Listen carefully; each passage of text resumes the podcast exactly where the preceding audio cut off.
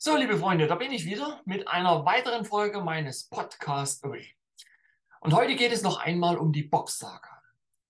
Mein heutiger Gesprächsgast war lange Jahre, bevor ihr Bock mit dem Erzählen dieser bizarren Geschichte überhaupt begann, mit ihm befreundet, war lange Zeit mit ihm auf Reisen und schließlich war er auch von Anfang an fasziniert dabei. Nach Earbox Tod schufen dann er, sein Freund Kevin Woods und der Schriftsteller Karl Brogen das Buch Die Boxsaga eine Einführung, aus der ich selber schon einige Kapitel vorgelesen habe, die ihr auf meinem YouTube-Kanal anhören könnt. Ich selbst habe dann auch in Folge schon einige seiner Tonaufnahmen hören können, in denen er über die Inhalte der Boxsaga erzählt, weswegen ich dann unbedingt auch einmal persönlich mit ihm sprechen wollte, um vor allem auch etwas über ihn selbst zu erfahren, ganz außerhalb der Boxsaga. Und heute hat es tatsächlich einmal funktioniert, dass ich mit Michel Merle ein Videotelefonat führen konnte. In der zweiten Hälfte unseres Gesprächs ließ dann zwar aufgrund der Technik ein bisschen die Tonqualität nach, aber ich hoffe, ihr habt dennoch ein bisschen Freude an unserem Gespräch und so wünsche ich euch auf jeden Fall interessante Einblicke, eine gute Unterhaltung und jetzt geht's los. Aber gut. Hallo Andreas, jetzt äh, sehen wir uns dann mal Auge in Auge. Äh? Ja, hallo, hallo Michel. Ich, ich freue mich wirklich, dass das so spontan geklappt hat mit uns beiden. Ganz, ich war schon ganz aufgeregt. Ich habe ja schon äh, dich jetzt die letzten Tage recht oft abends äh, hören können, weil auf Anandos Kanal habe ich mir die Geschichten angehört. Anando hat mir quasi die Hausaufgabe gegeben. Hörte die Sachen nochmal an. Und da warst du, bist du ja auch dabei. Und ich dachte, hey, das macht so eine Freude, auch dir insbesondere zuzuhören. Du weißt äh, ganz offensichtlich so viel. Du bist eigentlich so, so ein, äh, für mein Empfinden so ein brillanter Geschichtenerzähler und quasi einmal angestochen ist, kein Ende zu finden und dann sprudelt das. Äh, da musste ich einfach mal ergänzen zu Anando und den Vorlesungen. Ich lese ja nur deine Geschichten im Endeffekt vor. Ne? Ja, ja, genau. Ja, also es, ist, es ist schon unsere Geschichte, weil ja. sie ist ja irgendwie entstanden aus der Zusammenarbeit zwischen Anführungszeichen von vielen Interessenten, die in den ersten Jahren dabei waren. Ja. Und dazu gehört Ananto und noch einige Leute. Äh, wir sind in einer kleinen Gruppe, die der IO persönlich erlebt habe und dadurch natürlich eine völlig andere Beziehung habe zu dieser Geschichte und zu der Person, von wo diese Geschichte kommt. Ja. Äh, weil ja im persönlichen Bereich äh, entwickeln sich da immer Sachen auf eine andere Art, als wenn man ein Buch aufschlagt und eine Geschichte liest. Ja, ja.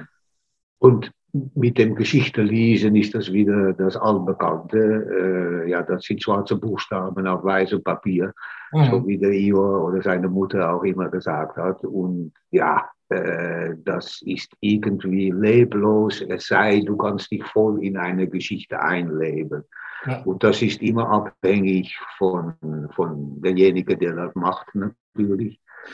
Und äh, ja, wir sind zu der Konklusion gekommen, dass eigentlich Schreiben über diese Geschichte auf eine Art ziemlich sinnlos ist, weil es macht, es kreiert tote Materie statt eine lebendige, orale, äh, orale Geschichte. Und äh, ja, das macht natürlich, dass wir persönlich mehr, wie sagt man, betroffen sind ja. als dass wenn du irgendwie ein Buch liest und denkst, okay, das interessiert mich oder nicht. Ne?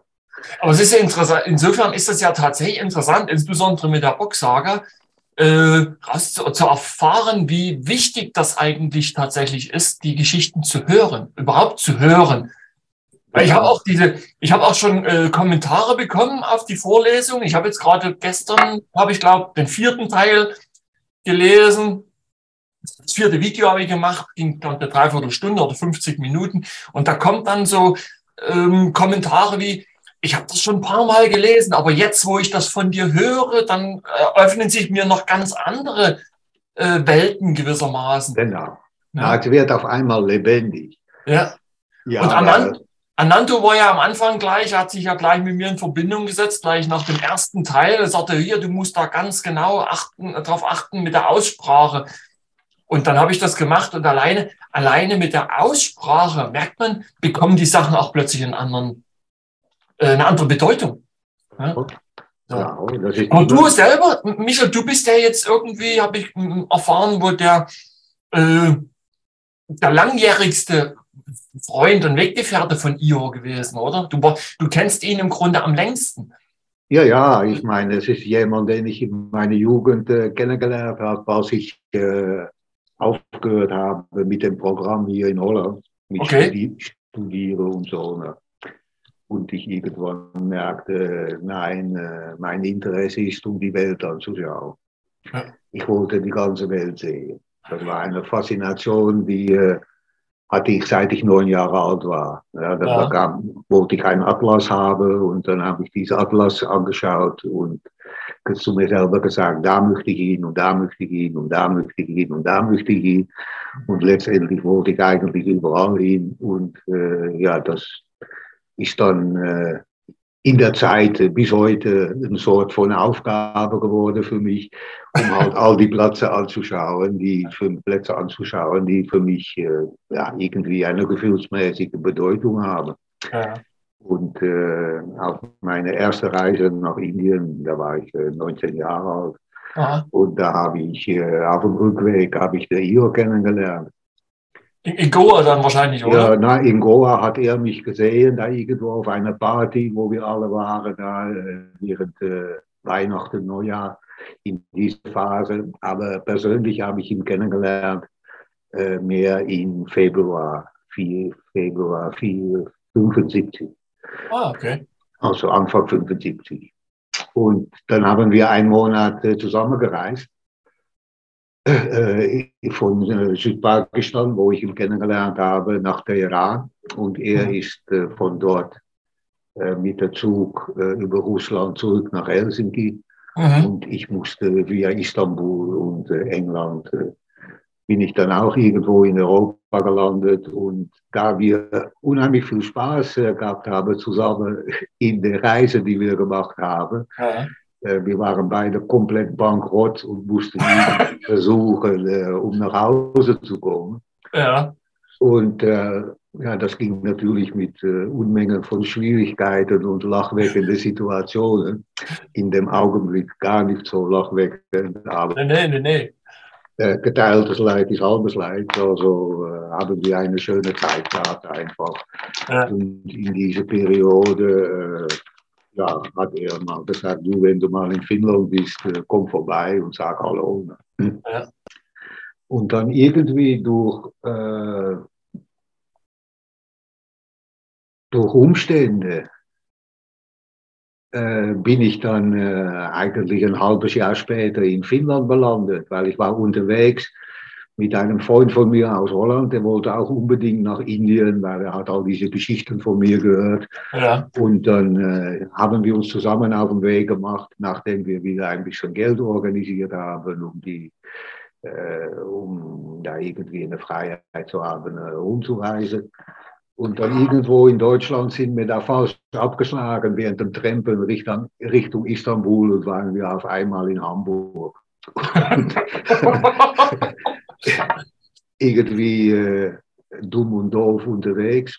Und, äh, aber mit gutes Gefühl. Ja. Gute Leute getroffen unterwegs. Und dann haben wir gesagt, also gut, der Freund von mir hat dann gesagt, komm, lass uns nach Finnland fahren. Er kennt da jemand und da konnten wir bestimmt auch eine bisschen schöne Zeit haben.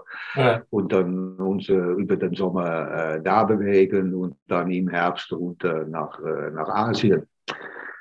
Ja, und äh, ich habe mir dabei nicht so viel gedacht. Äh, er hat gesagt, komm, wir können da ein bisschen arbeiten, weil da war ein Bekannter von ihm, der ein von den ersten Biobauern in Finnland war, äh, Mitte der 70er Jahre. Und wir sind da gelandet und haben dann ein bisschen äh, äh Kartoffeln, Zwiebeln äh, und Karotten vom Feld geholt und da uns ein bisschen beteiligt, dann noch andere Sachen an dem Platz, wo wir waren, irgendwo 150 Kilometer nördlich von Helsinki. Und dann sitze ich einen Abend äh, und dann gucken wir mal in die Glotze rein und da sehe ich schon äh, Was Waschpulverreklame. Wo da der Typ, mit dem ich sechs Monate vorher unterwegs war in, in, äh, in, in Pakistan und Iran, äh, den sehe ich da tanzen und würde auf die Art erinnern an seine Existenz und äh, wusste ich, dass ich eine Telefonnummer von ihm habe, irgendwo ein Zettelchen. Und äh, habe ihm angelötet und er hat gesagt, ja, du musst sofort runterkommen und so. Und, äh, was machst ja. du da irgendwo mitten in Finnland? Naja. Und so fing es dann an. Ja. Und das hat eigentlich gemacht, dass ich nie mehr weggekommen bin aus dem Finnländischen. Äh, ich bin jedes Jahr immer wieder dort gewesen und da ah. viel Zeit verbracht. Und wir haben dann äh, später zusammen gereist auch. Äh, ja, nicht in dem Jahr, dass ich da oben war. Da bin ich da drei, vier Monate gewesen und äh, habe mich dann äh, mit einem Freund aus Holland äh, abgemacht äh, Richtung Griechenland. Mhm. Wir sind nie in Indien gekommen, aber irgendwie ein Jahr später war ich dann wieder mit ihr unterwegs äh, nach Indien und haben wir uns da ähm, ja, irgendwie einen Platz gefunden, wo es schön war, sechs Monate im Jahr zu sein, wo er dann seine, äh, in seiner Arbeitstätigkeit nachgehen konnte, weil er ja interessiert war im 18. Jahrhundert. Und ja, ja. er war Guide auf die sieben Inseln vor Helsinki und hat dann äh, an die Zuhörer Geschichte über dem 18. Jahrhundert von diesen sieben Inseln erzählt. Also mehr die Geschichte von Finnland, Russland und Schweden, die Länder, die ja über, über eine 800-jährige Periode aktiv waren ja. oder viel zu tun hatten mit Finnland. Also er hat viel erzählt über eben diese Geschichten aus der Perspektive vom 18. Jahrhundert.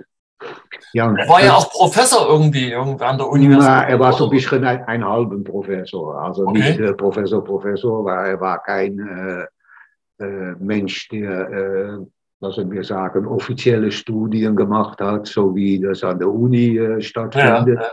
Aber da er so viel wusste, äh, hat er mal irgendwie so ein, äh, ja, glaube ich, mehr auf schriftliche Basis.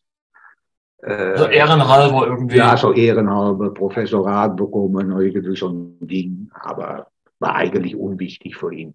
Naja. Äh, es hat ihm ein bisschen Status verliehen, was ich so sagen. Ja. Weil er bekam in 1974 äh, einen Auftrag von der New York Times, um mhm. äh, über die Forten, die in Indien von den Portugiesen gebaut waren, ja. um da ein bisschen mehr äh, Kenntnisse darüber äh, an die westliche äh, Mensch, an der westliche Mensch rüberzubringen.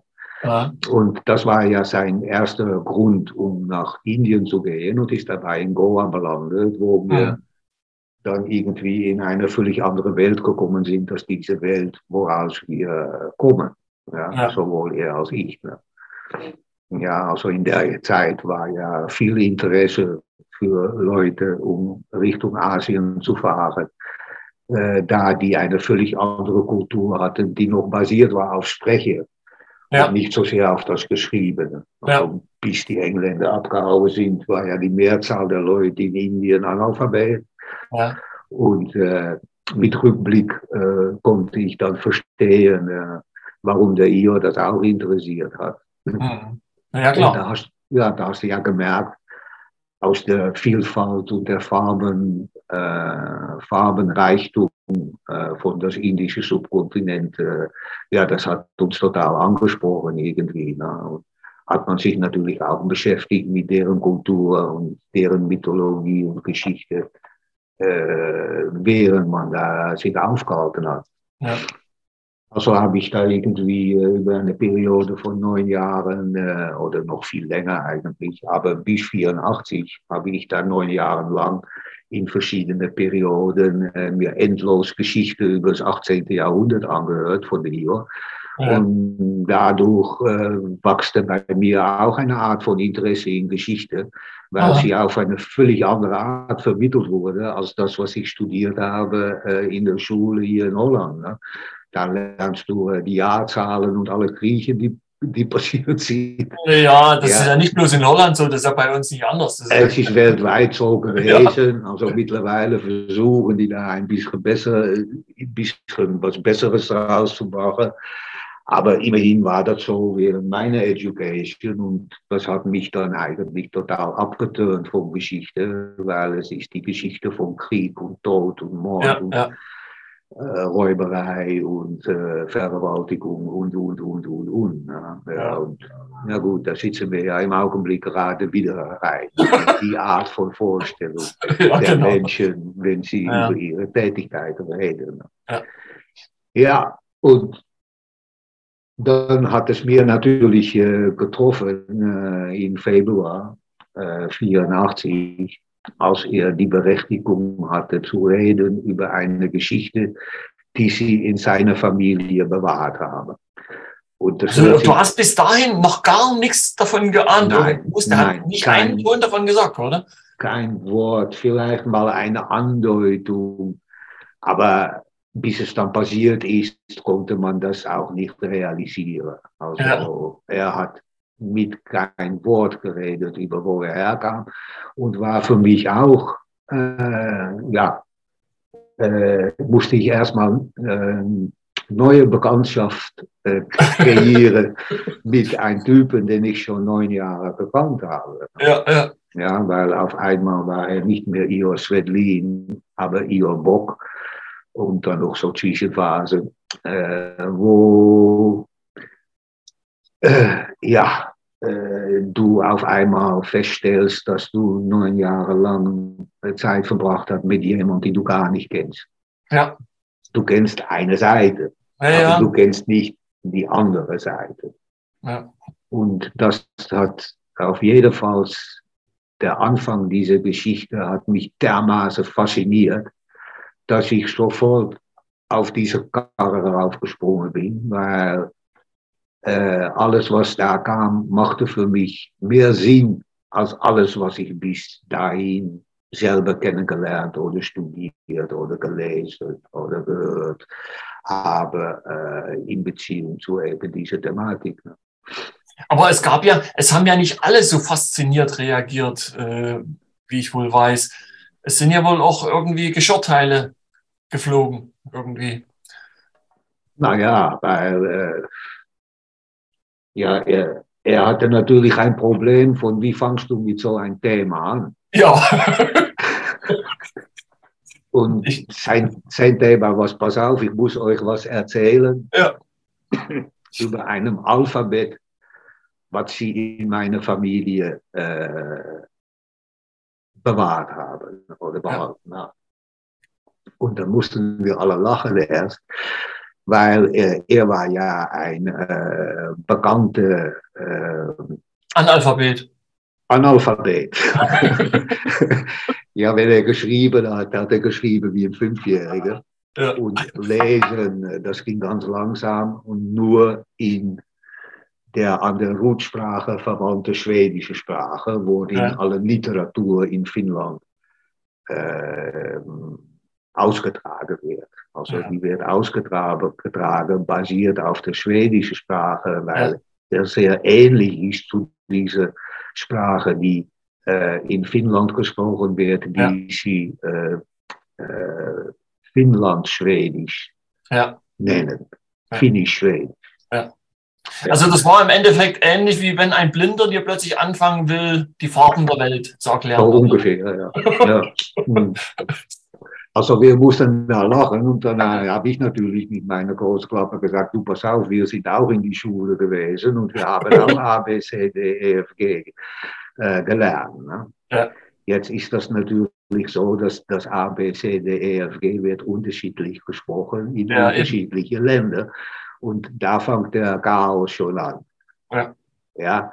Also die babylonische Sprachverwahrung, die entsteht ja, indem wir Tausenden von Sprachen bekommen haben, statt dass wir eine Sprache haben, die eigentlich selbstverständlich ist, dass man der spricht in der Familie, worin man aufwächst.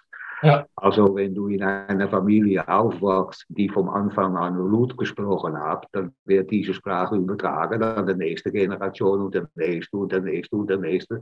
Genau wie äh, in dem Kaff, wo ich lebe oder wo du lebst oder wo ja, jeder von uns lebt. Wir wachsen alle auf mit unserer Muttersprache.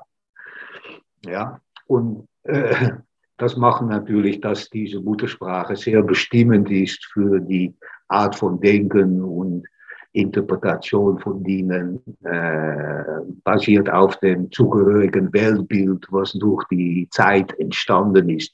Ja. Die macht, dass wir auf, äh, in Holland auf eine holländische Art nach der Welt schauen und in Deutschland auf die deutsche Art und in England auf die englische Art ja. und so weiter und so weiter. Und das macht, äh, ja, das kreiert äh, oft Verwarrung, weil wir uns äh, falsch verstehen basiert auf all das kulturelle, angeheftete Denken, was in der Zeit entstanden ist, auf das, was wir unser Weltbild nennen können. Ja. Und ja, wenn ich, sorry, wenn ich hier unterbreche, äh, ja. fällt, fällt, mir in dem Zusammenhang gerade äh, ein und auf, ähm, wie, wie, schwierig das eben manchmal ist. Ich, ich denke jetzt mal ganz konkret an das Deutsche und das Holländische. Und genau genommen ist ja das Holländische eigentlich auch nur ein Dialekt.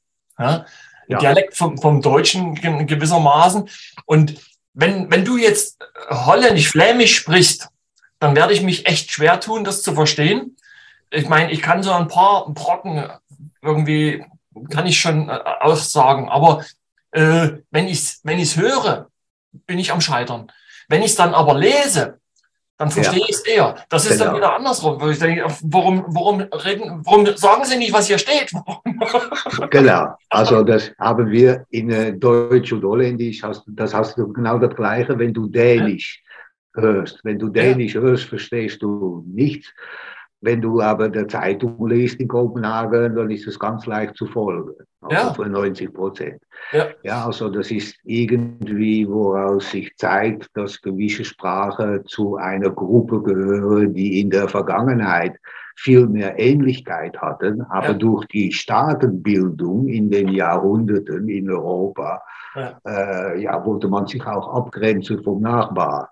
Ja. Und hat natürlich dadurch irgendwie eine Sort von Eigenständigkeit kreiert, die dann festgelegt ist durch die Sprache, womit du aufwachst. Ne? Die aber über die Jahrhunderte auch sich geändert hat. Ne? Keiner, ja, von uns, ja, keiner von uns redet Deutsch oder Holländisch wie im 19., 18., 17., 16., 15. Jahrhundert. Ne? Wir würden das ja. wahrscheinlich nicht mal verstehen. Ne? Äh, ich sehe vieles nicht, weil wenn ich Alt-Holländisch rede oder Alt-Deutsch oder Alt-Englisch, dann siehst du, dass das schon wieder mehr Ähnlichkeit hat äh, als das, was wir heute äh, quatschen, quatschen sozusagen. Ja. Also, Du ja. brauchst ja bloß schauen, das ändert sich ja schon von Generation zu Generation. Also die, die bekannte Jugendsprache. Wir haben, ja. wenn unsere Kinder mit am Tisch sitzen, wenn die dann irgendwas erzählen, wir beiden Alten gucken uns regelmäßig an und haben Fragezeichen im Gesicht. Wir verstehen nicht, was die Kinder erzählen. Also jetzt kommen ja die ganzen Anglizismen mit, äh, eins, zwei, drei, Mundfasching, äh, die ganzen Anglizismen kommen jetzt mit rein und die ganze, äh, ja, diese abgekürzte Sprache, die kommt ja jetzt und wir wissen gar nicht, was die wollen. Und dabei gibt es noch äh, das Ding, dass wir qua Aussprache oft das gleiche Wort haben, zum Beispiel ja. Haus auf Deutsch. Man sagt genau das gleiche Haus auf Englisch, aber ja. da wir ein, äh, eine, aus einer Buchkultur kommen, aus einer geschriebenen Kultur kommen, ja, wird sie unterschiedlich geschrieben, aber ja. gleich ausgesprochen. Ja. Und wir verbinden uns nicht an die Gleichheit und Ähnlichkeit in der Aussprache, sondern über die Unterschiedlichkeit der Schreibweise das verrückt, das Wort, was wir aussprechen. Und da siehst du auch, warum die Geschichte der Menschheit äh, so geworden ist, wie sie geworden ist. Weil in der mythologischen Zeit, das ist die Zeit bevor der Religion, da haben wir gesprochen miteinander und war, all unsere Kenntnisse waren basiert auf das überlieferte Wissen von der vorigen Generation, ja. die man zuhören musste, mit dem man irgendwie ein bisschen von dem Wissen in seinen Kopf bekam. Ne? Ja, also haben wir in der mythologischen Zeit, also vom Anfang der Menschheit bis vor packweg 5000 Jahren, ja, 4.000, 5.000 Jahre, haben wir immer zugehört und dann auf einmal kamen die Schlaumeier, die gesagt haben, lass uns die Buchstaben in einem Buch schreiben. Und da fangen oh. dann die Sumerer mit an und die Babylonier und weiß ich was, alles hat sich, das hat sich dann so allmählich über die Welt ja, verbreitet. Eine Art von geschriebener Kultur. Und haben wir uns fixiert auf die Dinge, wovon wir dachten, das sind Buchstaben. Oh. Und Ja, das hat natürlich letztendlich gemacht, dass du deine Kenntnisse, äh, weil wir ja gezwungen werden, als kleine Kinder äh, mit sechs, sieben musst du in der Schule gehen und dann hören, äh, was das Allgemeinwissen in deinem Land ist und das musst du dann lehr, lehr, lehren. Aber du aus, lernst das aus, aus, einem Buch. Ja. ja und die, die, Geschichten, die eventuell, wenn sie noch lebten in deiner Familie, äh, als in überlieferter Form, äh, das ist dann sekundäres Wissen. Ja, weil es äh, hat keine Bedeutung in diese geschriebene äh, Welt, woraus all diese Spezialisten und Experten der Moderne existieren. Ja, ja die haben äh, dadurch eine Art von, würde ich sagen, Überheblichkeit bekommen in Relation zu dem Wissen von den Menschen. Und heute ist es hundertprozentig so, dass wenn du kein Wissenschaftler bist, dann kannst du auch keine wissenschaftliche Aussprache machen, weil ja. das ist vorbehalten an den Experten und Spezialisten. Ja, da, da gibt es ja. ja genügend Beispiele. Wenn du das nicht studiert hast, dann darfst du das auch nicht wissen. Selbst wenn du es hundertmal besser weißt als der Studierte, aber du warst auf keiner Uni dann, und, und wenn es nicht geschrieben ja, steht, dann, ja, dann, dann, dann, existiert es quasi nicht. Nein. Ja, und das ist, warum es so leicht ist für den modernen Mensch, ja um irgendwie, äh, ja, wie soll man das sagen auf Deutsch, äh, dass man damit ein bisschen Überheblichkeit und Mitleid äh, schaut auf die Leute, die mit orale Geschichten der Vergangenheit ja, ja, ja. kommen, so wie die Afrikaner oder die Indianer oder die Aboriginal oder wer, wer dann auch. Ne? Ja, aber das ist Wissen, ja, das steht nicht geschrieben, also kann es nicht wahr sein. Nein, nein. Ja, weil das ist nicht wissenschaftlich zu beweisen. Und nein. das ist der große Unterschied zwischen die mythologischen Kulturen von bevor der geschriebenen Kulturen, die äh, über die Religionen einen festen Fuß auf unsere Welt bekommen haben. Das ja. sind die Religionen, die sich alle basieren auf das Buch und ja. die Wahrheit. Ja. ja.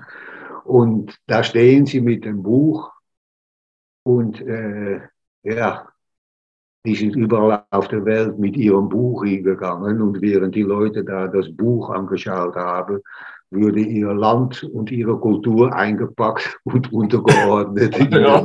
Reiche der Eroberer. Ne? Interessant ja, ist ja aber auch mit dem, mit dem Buch, äh, wenn du dann mal zum Beispiel ganz konkret Fragen stellst äh, nach dem Wie und Warum und so, da bekommst du keine schlüssigen Antworten.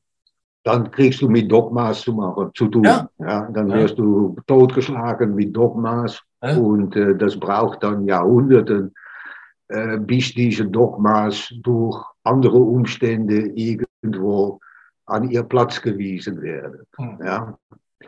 Und ja, das hat dann bei uns seit dem Mittelalter eine Art von, was wir sagen, neu wissenschaftliche Art von Denken introduziert, die natürlich ja. vollkommen gegen unsere Religion einging, weil sie einfach die Religion konfrontierten mit ganz simplen Sachen, ja. die basiert auf die Erkenntnisse der Menschen äh, zeigten, dass viele Aussagen äh, dieser Religionen äh, nicht mehr ja, zu behaupten waren. Ne? Ja. Also musste sie diese Religion auch eingestehen. Dass, hey, wir wissen da auch nicht alles so gut. Ja.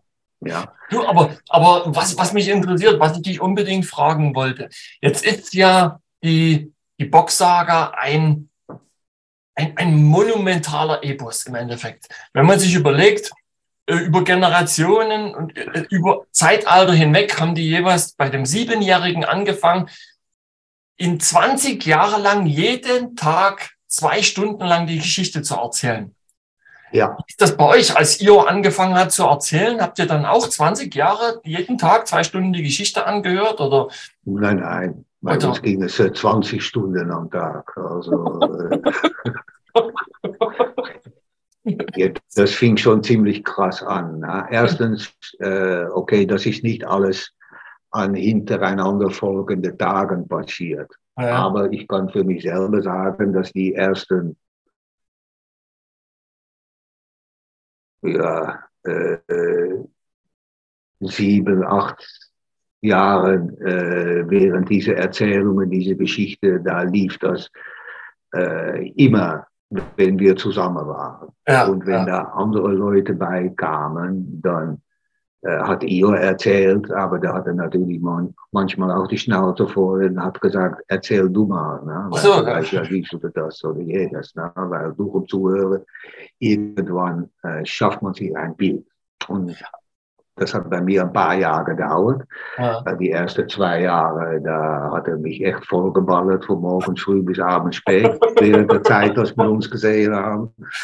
Ja, und dann, weil es mich total interessiert hat ja. äh, und ich nichts anderes zu tun hatte. Ja, ich war mehr so eine ja, Rumgammler aus der Welt, ne, die sich die ganze Welt anschauen wollte. Und äh, ja, aber am liebsten natürlich in guter Gesellschaft. Ne. Ja, selbstredend. Und er war interessant, weil er konnte auf eine andere Art äh, über die Architektur der Vergangenheit und so weiter und so weiter Geschichten erzählen, äh, ja, die für mich äh, in einer gewissen Perspektive auch neu waren.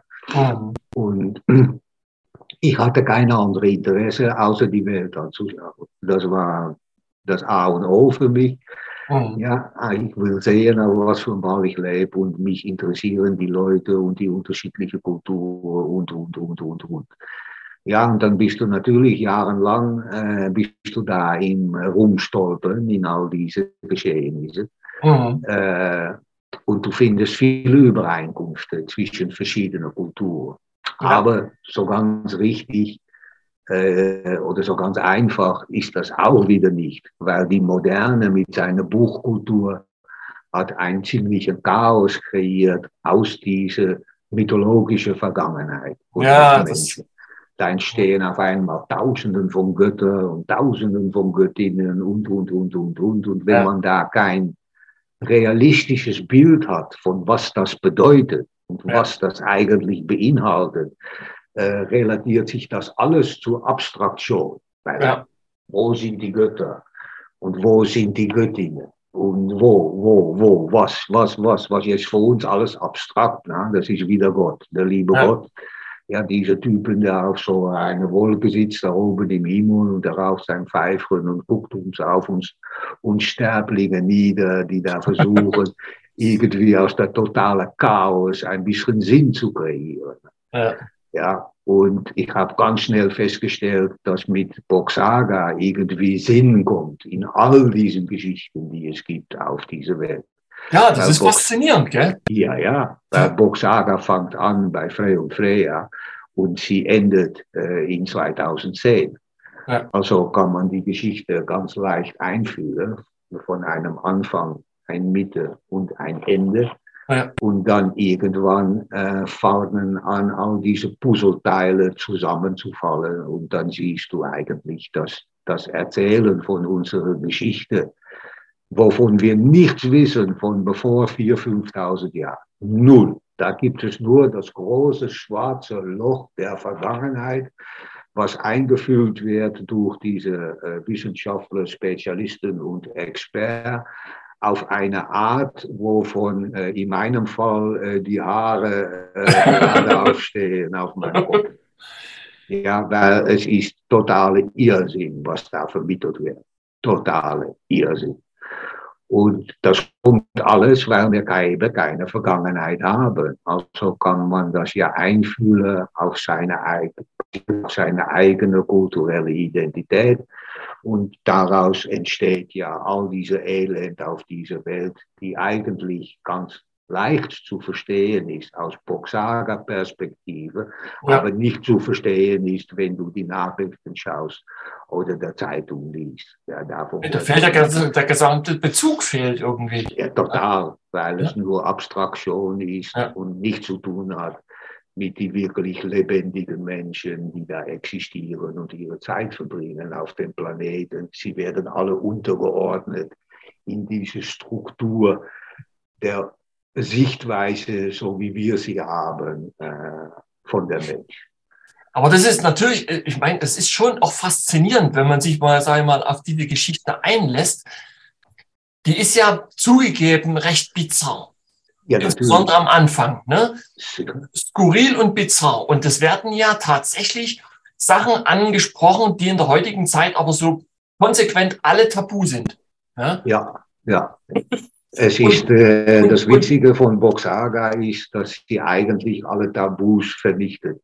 Ja, und wenn man sich aber es, es faszinierenderweise drauf einlässt und das Ganze mal das aktuelle Denken hinten anstellt und er sagt, okay, ich, ich versuche es mal nachzuvollziehen. Ich lasse das mal, ich übergehe das einfach mal, die Idee, dass der Mensch ein Hybrid ist oder diese ganzen Sachen, man kann ja auch sagen, das ist ja eine Geschichte von Inzucht im Grunde, die aber ja. offensichtlich funktioniert hat. Ja. ja. Und wenn man sich darauf einlässt, dann fängt man doch plötzlich an, äh, verschiedene Sachen auch im Umfeld, im aktuellen Umfeld zu erkennen. Klar, klar. Das ist schon irgendwie äh, schräg. Ja. ja. Ich meine, äh, ich bin ja auch in der Schule gewesen und da habe ich gelernt, dass wir äh, von der Affe abstammen, der sich weiterentwickelt hat und irgendwann Gläser getragen hat und zur Uni gegangen ist. So, so falsch ist das ja gar nicht mit dem Affen in dem Fall, gell? Nein, nein, okay, das ist alles prima, aber Sie haben während meiner Jugend erzählt, dass Sie suchen nach der Missing Link. Ja. Sie suchen das fehlende Glied.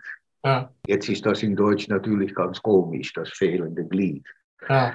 Weil ja, da hast du immer wieder äh, das Gliedprogramm, äh, was ja. da irgendwie super aktiv ist. Und da das früher ein Ding war, was nur äh, über mehr die männliche Seite der Evolution ging, weil irgendwann die Frauen äh, Zweitklassenbürgerinnen geworden sind durch ja. die ganze Art von Leben, so wie wir sie äh, gemacht haben. Äh, ja gut, äh, da war es ja vollkommen klar, dass nur die Mitglied, Mitglieder ja. wurden konnten. Ja. ja. und dann in der Boxhager wird das total wichtig. Ja. Oder, wichtig und witzig. Ja. ja. Du, Merle, äh, äh, Michel, äh, lass uns mal ganz kurz äh, Stopp machen. Äh, sonst beendet Zoom jetzt gleich unser Gespräch. Ich starte einen neuen Raum und du kommst noch mal rein und wir machen einfach weiter, setzen dann hier einfach an. Ja, wunderbar. Okay, bis gleich. Quatschen wir weiter. Ja. Also gut. Ja, jetzt hatten wir den, den, den Missing, Missing Link, hatten wir. Genau. Ja, Genau. Ja, der Missing Link, das ist natürlich äh, gleich das erste äh, obskure, die erste obskure Geschichte in der Geschichte, äh, wobei er natürlich durch die zwischen Anführungszeichen äh, äh, Mensch, durch die Auffassungen, womit man lebt, ja. was für die Realität ist, äh, geht das erstmal äh, über den Schulter, weil das geht nicht. Wir stammen auch von einer Affe und nicht von einem Hybrid. Aber bei mir im Kopf war ja andauernd so eine, so eine Glocke, die mir gesagt hat, ja, ja, aber die suchen den Missing Link. Also das von der Affe, äh, das kann schon stimmen, aber es fehlt da irgendetwas. Ja. Und äh, dann hat er mir dieses äh, Hybridkonzept äh, introduziert von einer Affe und einer Ziege.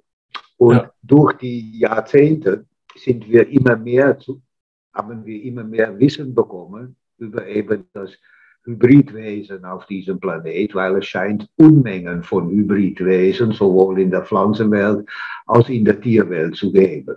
Ah. Und jetzt wachsen wir alle auf mit diesem Hybridwissen äh, der äh, 70er, 80er Jahre, äh, wobei wir wissen, dass wenn zwei unterschiedliche Sorten zusammen versuchen, äh, Nachkommen äh, zu erzeugen, äh, dass das in äh, vielen Fällen nicht geht, weil wir leben ja mit dem Beispiel von das Pferd und der Esel.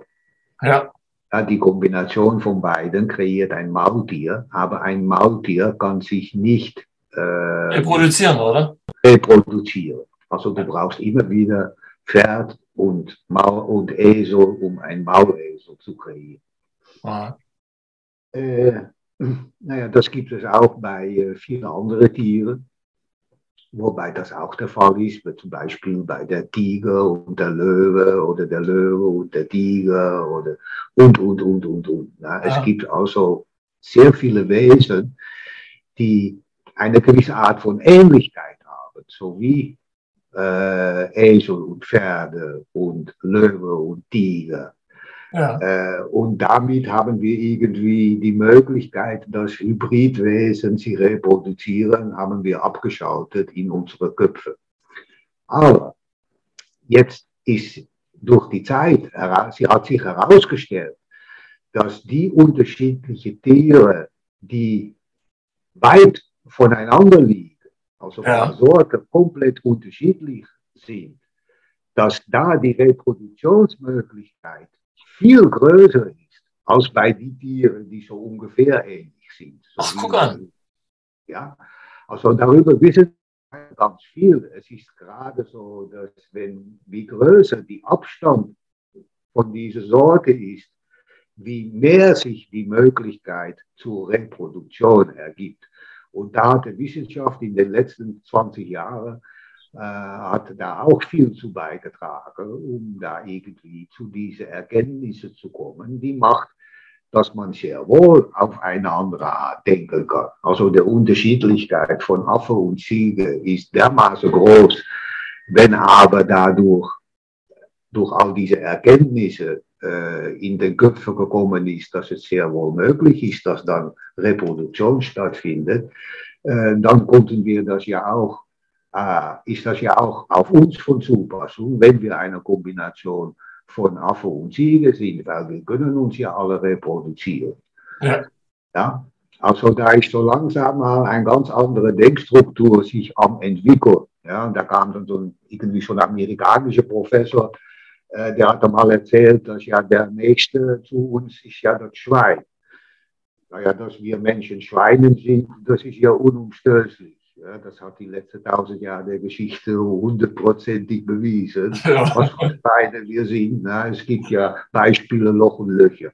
Ja. ja. gleichzeitig ist das ja nicht nur, sind wir ja nicht nur Schweine. Na, es, äh, das Schweintum bei uns, das ist basiert auf die Informationen, die wir zu uns nehmen oder Informationen, die wir bekommen. Aber von unserem Wesen sind wir keine Schweine, wir sind Menschen. Und der Mensch an sich ist gut, aber nur die Leute sind so schlecht. Das soll irgendwie in der Massalität vom Geschehen äh, entwickeln sich irgendwelche mit die Ellbogen nach oben, die machen, dass wir denen zuhören statt anderen, die vielleicht viel mehr sinnigere Sachen zu sagen haben. Aber äh, in kapitalistischen Denkstruktur ist nur das, was viel Geld äh, herbeiwirtschaftet, äh, hat Vorrang und da ja. können wir ganz leicht über all diese Nebensächlichkeiten hinwegsteppen und einfach ja. unser Ding machen, ohne dass wir in Augenschau nehmen, was für Elend wir dabei kreieren. Ja. Also wir sind alle Gläubiger geworden. Hm. Und die gläubigen Leute, die weigern zu verstehen. Weil sie glauben ja, also da kann ich ja alles ablehnen, was irgendwie ein anderer erzählt, der nicht das gleiche glaubt wie ich, oder? Ja. Also Glauben bringt uns in ein super gefährliches Gebiet, wo äh, Realitätssinn sehr oft entbehrt. Ja. Oh mein Gott, was erzähle ich da alles?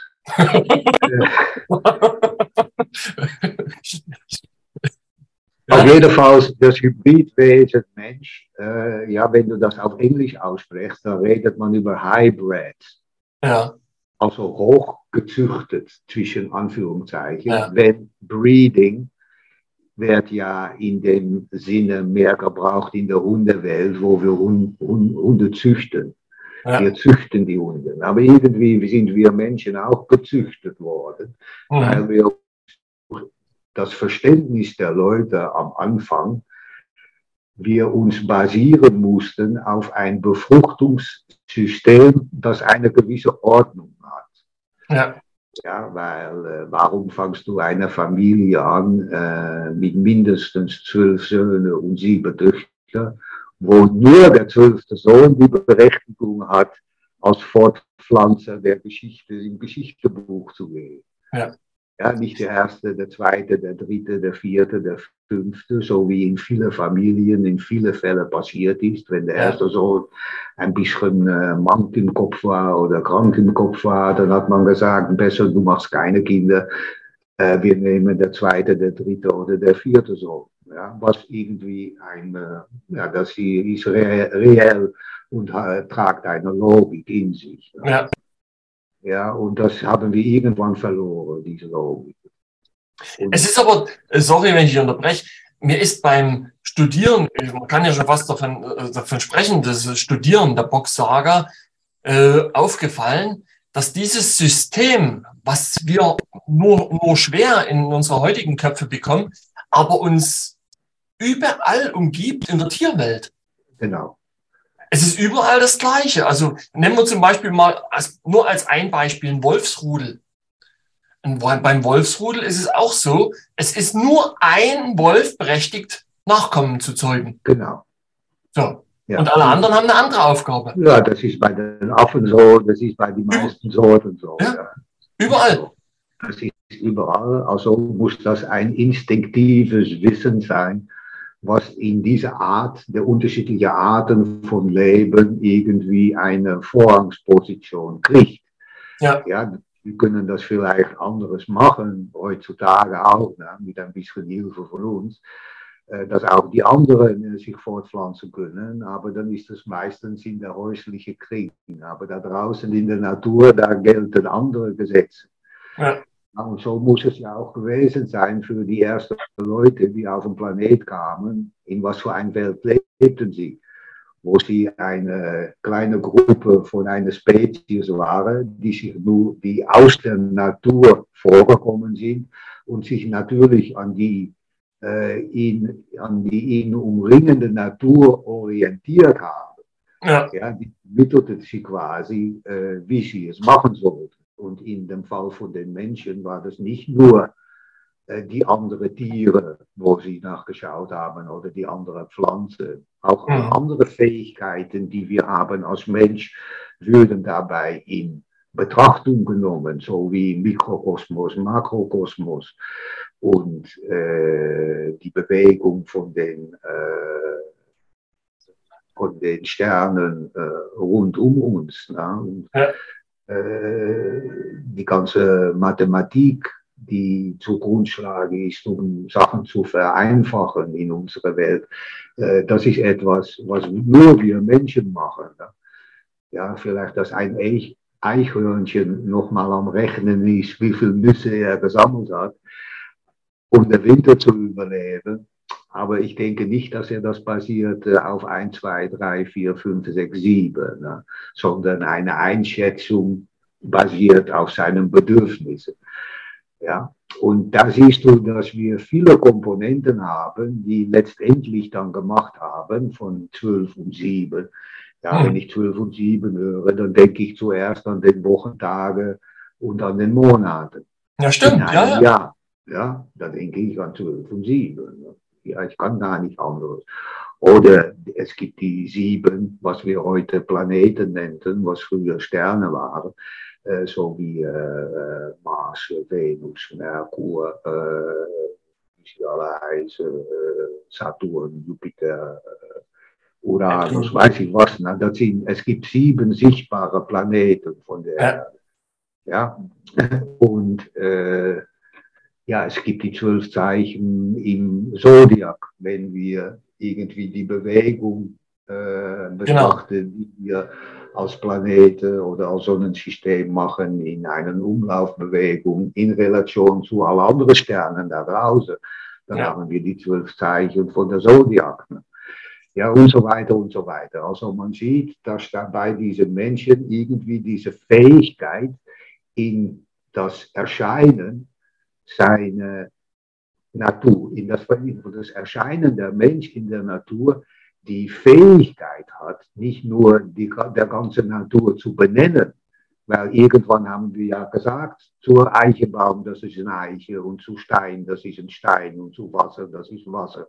Also irgendeiner ist damit angefangen. Ne? Ja, klar. Und dann ist da drin natürlich eine viel tiefere Bedeutung liegen aus dieser oberflächlichen Bedeutung, äh, die wir haben, die basiert ist auf ein Haufen aufeinander, äh, auf ein nacheinander gestellte Buchstaben, die dann ein Wort geben, äh, woraus sich ein Wort ergibt, wovon wir zusammen sagen, ja, ja, das ist der Stein und das ist der Baum und das ist die Erde und das ist das Wasser. Ja, aber dass da drinnen viel mehr Wissen stecken muss, als das, was er oberflächlich tut, ja. weil wir die Sprache sehen als eine Verabredung zwischen Menschen und nicht als eine Aussicht, natürliche Erscheinung durch die körperlichen Fähigkeiten, die der Mensch hat. Wir haben nur einmal dieses Teil hier, womit wir Laute produzieren können. Damit werden wir geboren. Und äh, wir wissen alle von Kleinkindern, wie das funktioniert. Ja.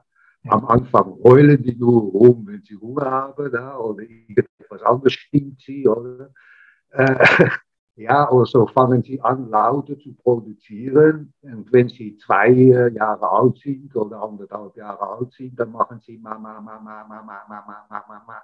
Und Papa, Papa, Papa, Papa, und Kaka, Kaka, Kaka, Kaka. Und sie fangen all ihren Schwachsinn an was für uns unverständlich ist, aber wobei ich sehe, äh, dass die anfangen, äh, ihre Möglichkeit, ihr Lautensystem zu produzieren, am entwickeln sind. Ja. Ja, also wir fangen alle an, Kleinkinder, mit Lautkombinationen.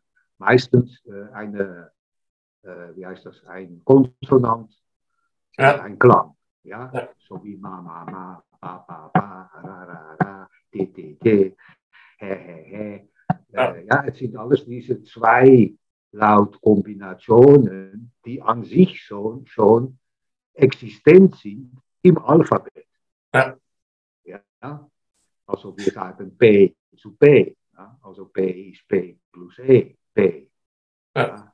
Und äh, Ro ist äh, Ro plus O.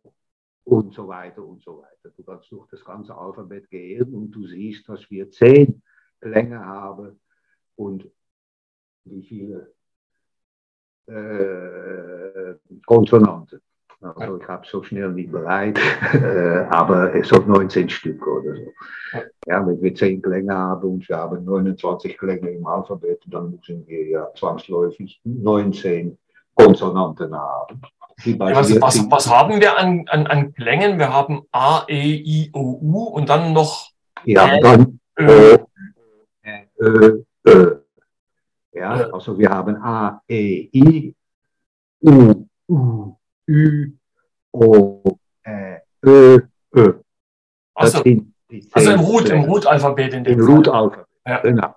Ja, das Root-Alphabet hat zehn Vowels, zehn Klänge und 19 Konsonanten. Also ja. das sind Kombinationen von ein Laut in Verbindung mit einem Klang. Ja. Was mir jetzt gerade bei deinen Ausführungen bewusst wird, äh, wird oder wurde, die Sprache an sich in dem Fall hat sich ja entwickelt basierend auf äh, Erschaffen, auf, auf dem ganzen, auf den, äh, ja, im Grunde erstmal auf den Geschlechtsteilen basiert und dann basierte das auf dem Fortpflanz, auf den ganzen Fortpflanzungs, äh, wie auch immer. Darauf basierte die ganze Sprache und, und jedes Wort ist im Grunde äh, auf Erschaffen, auf irgendeinem Erzeugen, äh, Vermehren, Aufbauen begründet. Ich habe das jetzt vor kurzem, als ich deine Geschichten bei Anando angehört habe, äh, auf dieses Wort war, also das englische Wort für Krieg, habe ich das äh, gehört. Ich weiß nicht, ob du es erzählt hast oder ob Anando das erzählt hat, aber das Wort war war eigentlich ursprünglich die, die große Wiese, wo sie dann am 24. Juni eben Kinder gemacht haben. War ist das heutige Wort in Rot für Frühling. Oder Frühling, so rum. Frühling. Es ist Frühling. Es geht ja. über Frühling. Ja. Und in der Frühling, ja, das besteht ja auch wieder aus zwei Kombinationsklängen wie Früh und Ling. Ja. Äh, es, zeigt die Periode im Jahr an, wo die ganze Natur sich fortpflanzt. Ja, die Bäume, die Vögel, die, alles kommt im Frühling. Alles wird grün, alles wird saftig, alles ja. vermehrt sich, die Jungen sitzen im Nest und so weiter und so weiter. Also Vor hat zu tun mit einer Explosion von äh, Aufwachen der Natur. Das ja. so. Ja, also es ist ein kreativer Aspekt, kein zerstörerischer Aspekt. Ja. Und so findest du ja in der gesamten Rutsprache eigentlich keine zerstörerischen Worte. Überhaupt nicht. Das ist alles nur aufbauend, erschaffend. Also in dem Sinne, in der Rutsprache konnte man eigentlich sagen, gibt es keine Negativität weil A hat eine positive Bedeutung, B hat eine positive Bedeutung, C hat eine positive Bedeutung. So kannst du das noch 29 Mal sagen. Ja. Also aus dieser Kombination von Klängen, wo keine einzige negative Bedeutung ist, alles sind positiv, alles sind ja. aufbauend, alles sind kreativ. Äh, ja, wie kann dann überhaupt Negativität entstehen? Also Negativität entsteht nur durch die Interpretation von der individuellen Mensch von die Sachen, die er vorgeschüsselt bekommt. Ja. bekommt ja. ja. Ja. und das kreiert Negativität, weil äh, du hast recht und ich nicht. Ja, und da fängt der, da, da fängt der Leier dann an. Ne? Ja. Und wir müssen uns erstmal verständigen über den Ding, dass wir in der Sprache der Basiskomponent haben für ein friedliches Zusammenleben. Ja. Weil es gibt keine Negativität im Root-Alphabet. Ja, also so ein Wörterbuch kannst du natürlich füllen mit negativen Wörtern, äh, mit abstrusen äh, Verbindungen und so. Ne? Aber du kannst damit auch vieles verschleiern, was ja. eigentlich in der Vergangenheit positiv war. So wie zum Beispiel War.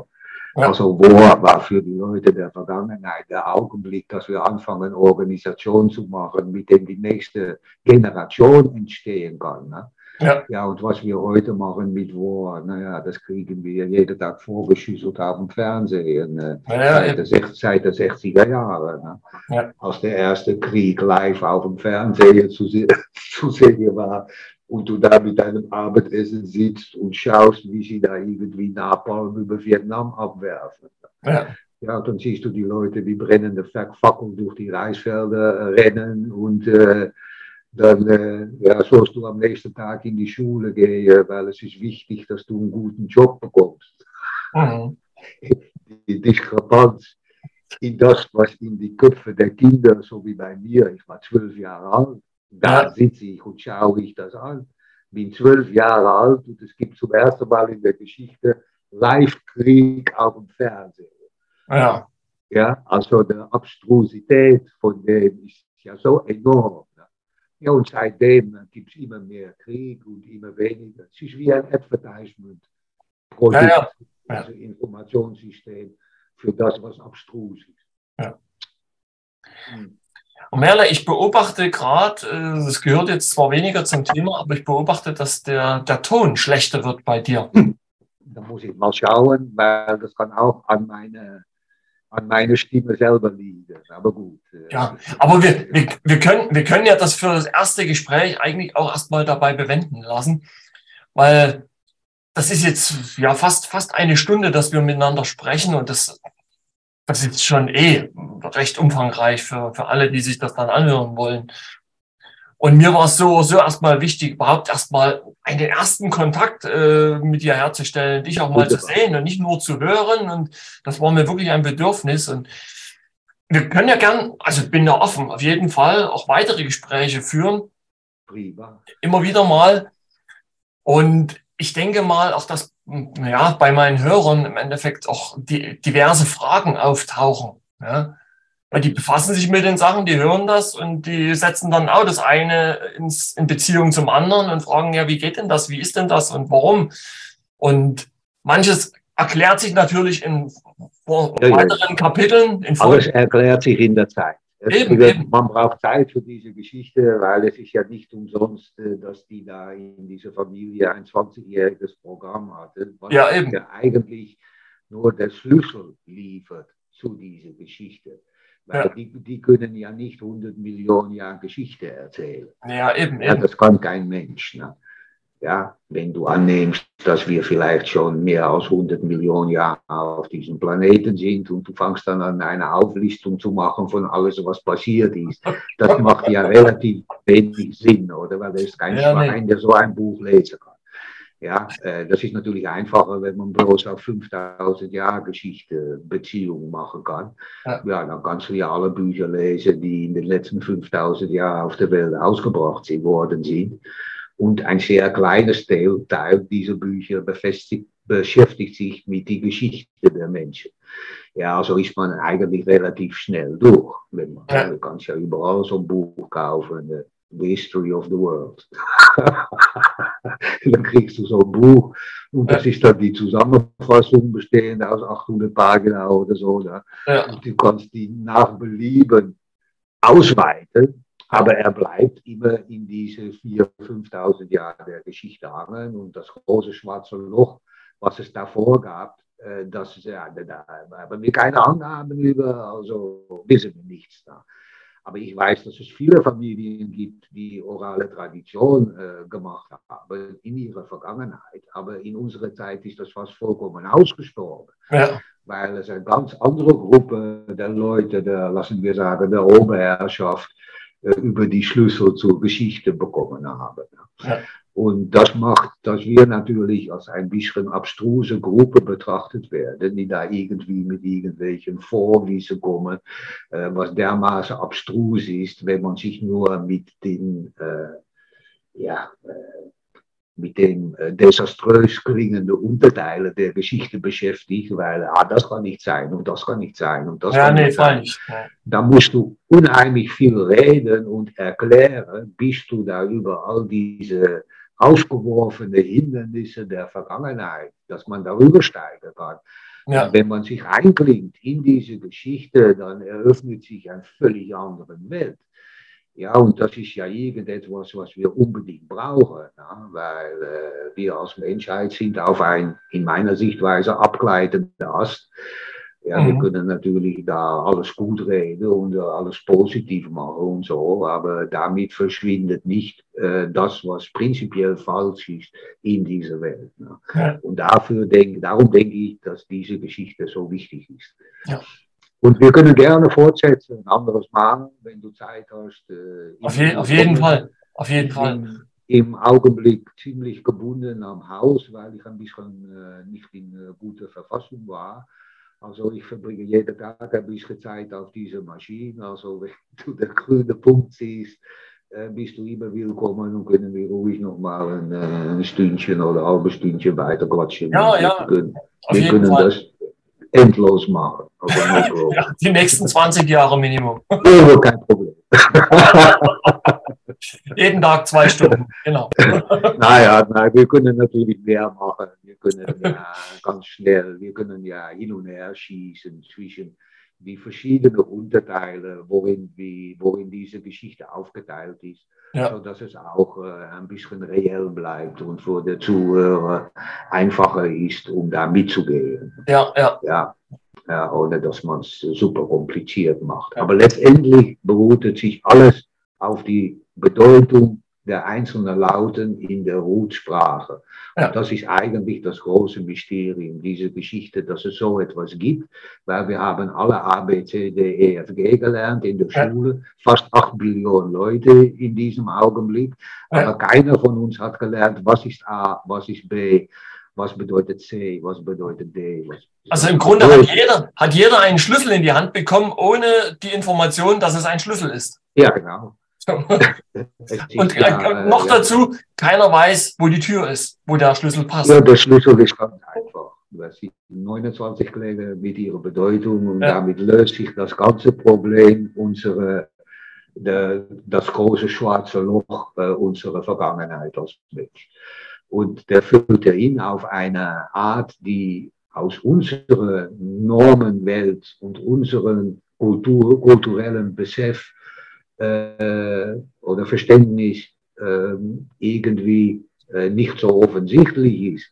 Aber äh, hey, dies ist eine Geschichte, die redet über zig, Hunderttausenden und Millionen von Jahren. Ja. Und dann muss man auch ein bisschen äh, mitgehen mit dem Ding, dass wir Menschen uns über die, eine gewaltige Periode auch gewaltig geändert haben ja. in, unsere, in das Benehmen, was wir als normal empfinden. Ja. Ja.